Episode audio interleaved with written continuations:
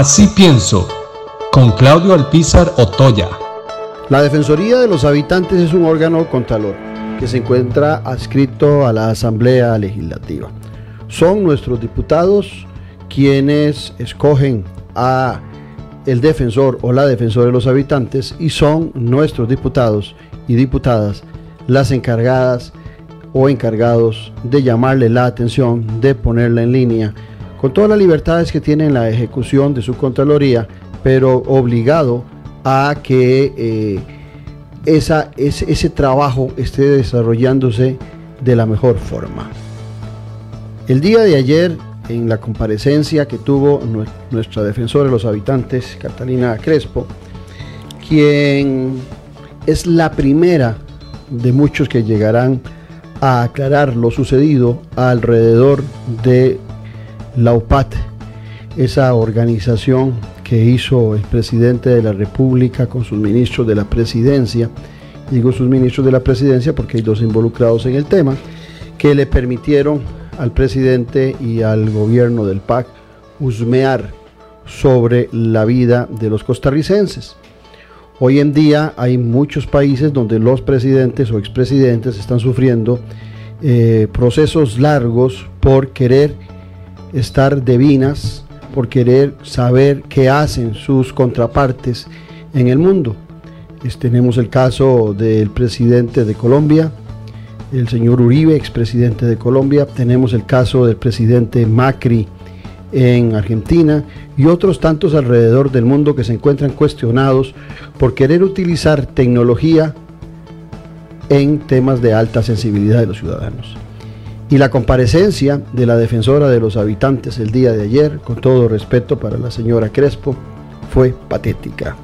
No hay la menor duda que dejó más dudas que las que esperábamos nos aclarara no solamente por el tema de que se perdiera el descuido eh, durante su gestión de una grabación importante cuando ella acudió de primera a la casa presidencial para que se le aclarara el tema del UPAT e interpeló al presidente, al ministro de la presidencia y a otros funcionarios de casa presidencial, sino que además ahora tenemos también que hubo funcionarios del actual gobierno del señor Carlos Alvarado que se acercaron a la defensora de los habitantes. Ella dice que la llamaron. Ellos dicen que fueron invitados algunos de ellos. De cualquiera de las dos formas, fue improcedente el acto que hicieron unos u otros para conversar, entre comillas, conversar sobre el tema de la UPAT.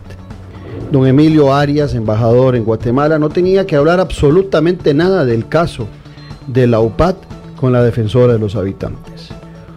Don Juan Bermúdez, presidente ejecutivo de Limas, no tenía que hablar absolutamente nada con la defensora de los habitantes y mucho menos ella.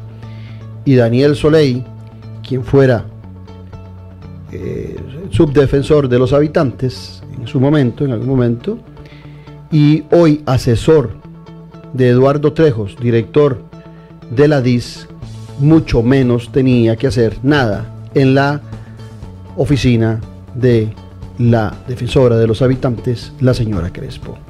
Y mucho menos lo que nos dice la señora Crespo en cuanto a la redacción del documento que tuvo ocho o nueve, no sé ni cuántos borradores. Y entre un borrador y otro fueron desapareciendo figuras importantes que participaron en la conformación de la UPAD. Caso especial, Rodolfo Pisa Rocafort.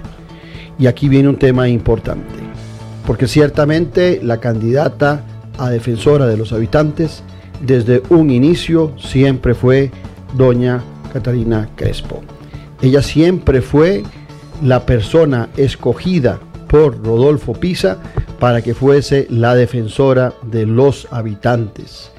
Y así fue evidente e inclusive hay muchas formas de demostrar que ella fue parte de la campaña electoral de Rodolfo Pisa. Eso no está malo, porque todos tenemos nuestra historia política. Lo malo es que ella quisiera, de alguna forma, que es lo que interpreta hoy, pagarle ese favor de promoción a don Rodolfo Pisa Rocafort, sacando su nombre y cualquier relación de él en la UPAD. Creo que eso se ve muy mal y eso refleja en mucho los temas de por qué el ciudadano hoy por hoy no cree en los políticos, no cree en la política y mucho menos cree en la honorabilidad de quienes llegan a ejercer el poder en nuestro Estado.